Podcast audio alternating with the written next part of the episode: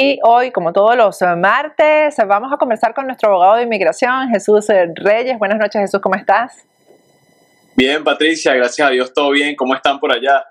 Bien, eh, bueno, hay algunas personas que están preocupadas, eh, Jesús, porque, bueno, esta delegación del gobierno de los Estados Unidos que estuvo en Venezuela hace que algunas personas que están en solicitud de asilo político se preocupen porque eso cambie de alguna manera la opinión que autoridades de inmigración puedan tener con respecto a la situación en Venezuela o a la relación que existe entre Estados Unidos y Venezuela y pueda quizás inclinar la balanza o la opinión pues de el, que, eh, el, funcionario de inmigración que le toque tomar una decisión con respecto a un asilo, el juez de inmigración que le toque eh, pues sentenciar en, en, una decisión en la corte, etcétera. ¿Tú crees que esto tenga algo que ver con la situación de los asilos, Jesús, finalmente? Sí, entonces yo pienso que, y, y estoy seguro eh, que la gran mayoría de los oficiales de asilos, eh, jueces de inmigración, saben la realidad de Venezuela. De hecho, el mismo Departamento de Estado emite reportes de eh, la crisis humanitaria que está sufriendo en nuestro país, este, sobre todo en lo que es violaciones de derechos humanos. Yo pienso que el, borrar todo un historial de, digamos, crímenes contra la humanidad, de violaciones de derechos humanos, eh, no puede quitarse de la noche a la mañana por una delegación. Eh, yo pienso que aunque se estén haciendo estas maniobras políticas, quizás por el tema de, la energía eh, y, el tema del petróleo, la gasolina, tengo, bueno, la, la, certeza o digamos la fe que esto no va a cambiar lo que es las solicitudes de asilo. O sea, la realidad ha sido una realidad desafortunada ya por muchos años, eh, que las mismas instituciones de aquí lo reconocen.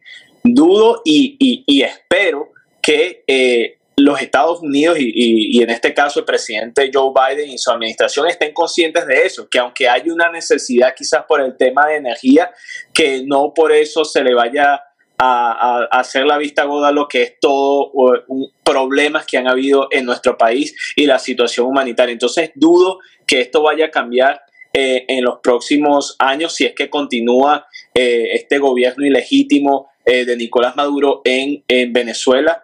Y este, yo pienso que una cosa no va a tener que ver con la otra, pero sí es algo que hay que estar chequeando y hay que estar viendo cómo interactúa la administración con eh, con el gobierno eh, socialista de, Nicolás Maduro. Hablando de los asilos en general, Jesús, eh, hay personas que toman esta opción como la primera para venirse a los Estados Unidos. Realmente, ¿quiénes son elegibles para solicitar asilo en los Estados Unidos? Sí, esa es la pregunta más importante en el momento de someter un asilo, es saber si usted es elegible o no. Muchas personas dicen, bueno, por la situación económica que me encuentro, quizás porque existe faltas de insumos en su país de origen o quizás se quiera superar en los Estados Unidos, muchas personas acuden inmediatamente al asilo o quizás porque la persona haya sido víctima de, algún tipo de, crimen. Sin embargo, para que un caso sea elegible para un asilo tiene que ser algo más, tiene que ser, eh, la persecución tiene que ser tal que su vida y esta persecución solo puede ser basada en una de cinco razones, ya sea por razones políticas, de religión, de raza, eh, de grupo étnico o si la persona pertenece a un grupo social marginado y reconocido por las leyes de inmigración para que se obtenga un asilo. Pero solo por esas razones es que una persona puede eh, solicitar el asilo. Sabemos que en muchos de nuestros países, Venezuela, Cuba, Nicaragua, la gran mayoría de las solicitudes son de asilo, sin embargo existen otros otras bases. Lo más importante es que el asilo tiene que ser fundamentado en alguna de esas razones y la persecución ser basada en una de esas razones para que el solicitante tenga una, un chance de poder ganar su asilo y por ende una residencia. ¿Y cuál es la diferencia entre el asilo defensivo y el afirmativo?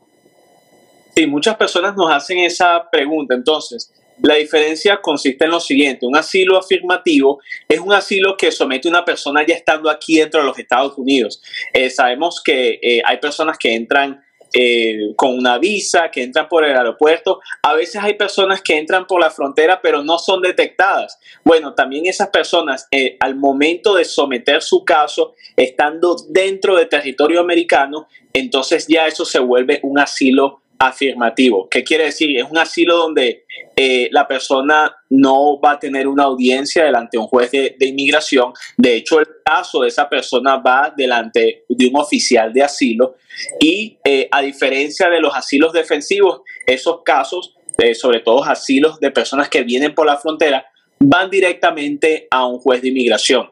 Ahora, con los asilos afirmativos, si es que la persona gana el caso, chévere, al año ya puede aplicar a una residencia, pero si no, la persona se le, el aplicante se le da otro chance ya delante un juez de inmigración para que vuelva a someter su, solicitud, pero ya esta vez delante de, una corte de inmigración. Directamente en la corte de inmigración. ¿Perdón? Directamente en la corte de inmigración.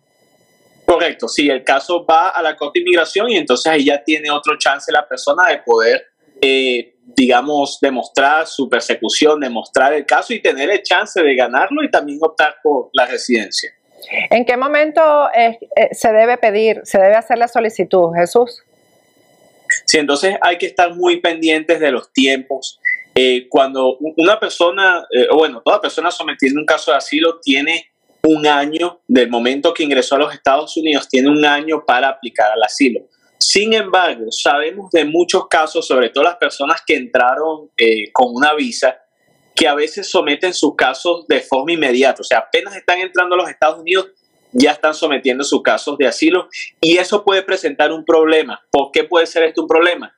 Supongamos su solicitud es procesada y a usted lo llaman a una entrevista, aún teniendo estadía legal, supongamos como turista, si usted le dan una negación, no tendrá el chance de su caso ser remitido a una corte de inmigración para que tenga un segundo chance de pelear su caso.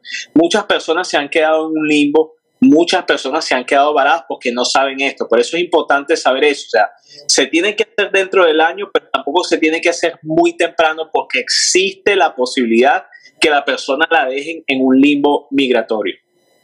Jesús, eh, una vez que eh, ya se ha solicitado el asilo, ¿se puede pedir el permiso de trabajo? Correcto, ya después que pasan 150 días del momento que eh, la solicitud de asilo es procesada, la persona puede solicitar un permiso de trabajo. Y con el permiso de trabajo llega también el número de seguro social. Con este número usted puede reportar impuestos. También eh, si no ha obtenido su licencia, entonces ya con ese permiso de trabajo, usted puede obtener una licencia.